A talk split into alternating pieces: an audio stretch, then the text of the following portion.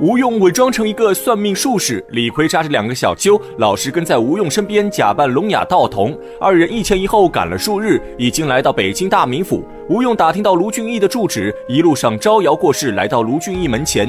李逵凶神恶煞，满脸横肉，而吴用温文儒雅，文质彬彬。这二人的组合太过奇怪，一进城就引起了众多孩童的注意。几十个小孩围在李逵四周起哄，一时间卢俊义家门外热闹非凡。正巧卢俊义在家中闲坐，听着门。门外传来一阵喧哗之声，便派下人去查探消息。在得知门外有个算命术士算一卦，居然要一两银子时，卢俊义立刻派人把吴用请进家门。原来卢俊义这人虽然忠肝义胆、身手不凡，可他过于迷信。如果是一般人，听说吴用算卦要一两银子，肯定会把吴用定义为骗子。但卢俊义是有钱人，他觉得吴用既然敢开口要一两银子一卦，那吴用必然是有真本事。所以卢俊义把吴用看成世外高人，想着让吴用为自己算上一卦。这正是我们日常生活中经常见到的凡伯伦效应。有些东西标价越高，反而越好卖。当然，这种情况仅对有钱人生效。吴用就是充分抓住了卢俊义的心理，这才轻松进入卢俊义的家门。接下来就是吴用的忽悠时间，他装模作样的掐算一番，告诉卢俊义大事不妙，百日之内他将有血光之灾，不仅家产要被别人夺走，卢俊义自己也要死于刀剑之下。卢俊义听后却不以为意，他虽然迷信，可并不傻。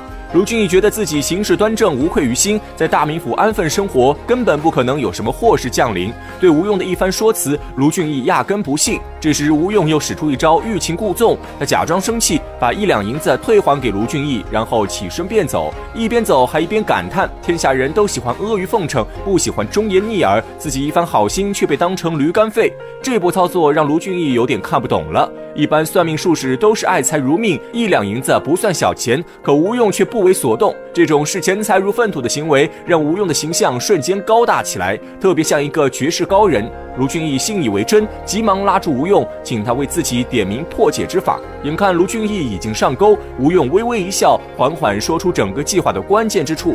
吴用告诉卢俊义，要想避过灾祸，必须去东南方巽地上一千里之外，只有这样才能免此大难。而且吴用还给卢俊义留下四句卦歌，让他写在墙上，日后必能应验。卢俊义不知是计，当场把四句诗抄在墙上。这四句诗写的是“芦花丛里一扁舟，君节何从此地游？一时若能知此理，反攻逃难可无忧。”这四句诗表面看来平平无奇，实则暗藏玄机。每一句的开头连起来，正是卢俊义“反”四个字。这是吴用的一招暗棋。将一切交代完毕后，吴用带着李逵告别卢俊义，星夜返回梁山，准备后续计划。这件事正显出了吴用对人心的把控能力。他对卢俊义太过了解，每一步都牢牢抓住卢俊义的心理。在吴用看来，自己在卢俊义面前演了这一出戏，卢俊义肯定会上当。事情发展果然不出吴用所料。吴用没来之前，卢俊义生活的安安稳稳、自由自在。可自从听了吴用的卦辞后，卢俊义心如刀割，坐立难安，总觉得百日之内肯定会大祸临头。这也是人性的奇怪之处，有些事明明知道是假的，可就是不由自主的会去相信。卢俊义平时精明能干，但在这件事上也犯了糊涂。他对吴用的话深信不疑。仔细思考后，卢俊义决定去东岳泰山一趟，一来可以烧香礼拜，二来泰山是东南方向，距离也超过一千里之外，正应了吴用的卦象；三来可以顺路做些买卖，见识一下别处地方的风土人情。想到此处，卢俊义再也按捺不住，第二天便召集其家中的所有主管，宣布这个决定。但却遭到了三个人的反对。第一个反对卢俊义的是大管家李固。李固本是东京人士，来北京投奔亲友，结果亲友没找到，李固饥寒交迫，冻晕在卢俊义门前。卢俊义是个侠义心肠的好汉，不仅出手救了李固，还把他留在家中使唤，教他一些管理生意的办法。这李固确实是个人才，非常有经济头脑，短短五年时间就学得炉火纯青，当上了卢俊义家的大都管。手下管着四五十个小主管，地位非同一般。听说卢俊义因为一个算命术士的话要离家远行，李固第一个表示反对。他觉得算命术士十有九骗，他们的话听听就好，没有必要相信。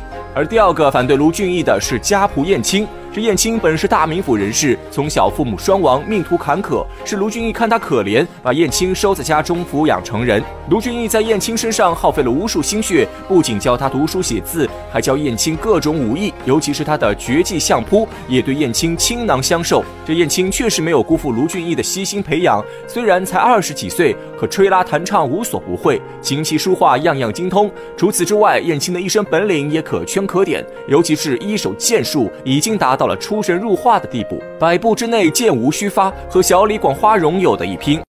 再加上燕青模样俊俏，长得眉清目秀，面似堆琼，英气中又杂着几分秀气。卢俊义为此还专门请了高手工匠，花大价钱给燕青纹了一身好花绣，配合上燕青的外貌，更是锦上添花，绚丽无比。而且燕青聪明伶俐，能说会道，经常混迹在市井之中，非常受女人喜欢，因此别人都叫她浪子燕青。燕青算是卢俊义最为器重的心腹，二人平日里形影不离。昨天燕青刚好出门办事，没有在家。回来后听说吴用算卦一事，聪明的燕青直觉其中有诈，他有心要找吴用当面对质，可吴用已经离开大名府，燕青只好就此作罢。今天得知卢俊义想要去泰山，燕青立刻出声阻止。他提醒卢俊义，如果要去泰山的话，路上必会经过梁山坡。如今的梁山坡兵强马壮，势力强大，他担心卢俊义路上遇到危险，因此建议卢俊义不要听。信吴用之言，等梁山被剿灭之后再去泰山不迟。而且燕青居然顺势推断出吴用是梁山坡之人，故意来蛊惑卢俊义，目的就是想劫取钱财或者拐卢俊义上山。由此也能看出燕青脑子是真的聪明。可燕青不提梁山坡还好，一提起梁山坡，却让卢俊义更加坚定了去泰山之心。原来卢俊义不仅迷信，而且非常自大。他早就听说梁山坡聚集着一帮贼寇，骚扰百姓，劫掠城池。卢俊义自觉武功天下无敌，早有剿除梁山、为民除害的想法。现在听说路上会经过梁山坡，卢俊义便觉得机会到了，一心盘算着如何顺利剿灭贼寇。而第三个反对卢俊义的是他的妻子贾氏，贾氏也劝说卢俊义不要听信算命之言，只要安安稳稳待在家中，就不会有什么祸事降临。这三人轮番上阵，苦口婆心劝说卢俊义打消念头，可卢俊义却固执己见，他不听众人之言，仍然坚持要去泰山上香。卢家毕竟是卢俊义说了算，众人阻拦不住，只能听从卢俊义的吩咐。燕青担心卢俊义的安危，本想跟随卢俊义去泰山，可卢俊义还想着沿途做点生意。在做买卖这件事上，明显管家李固更加合适。于是卢俊义让李固找了十辆大车，装了满满十车山东货物，雇了十个脚夫，将一切安排妥当后，卢俊义带着李固离开大名府。至于浪子燕青，则被卢俊义安排留在家中照看。卢俊义意气风发赶往泰山，却不知吴用早已布下天罗地网，真正的灾难就在前方等他。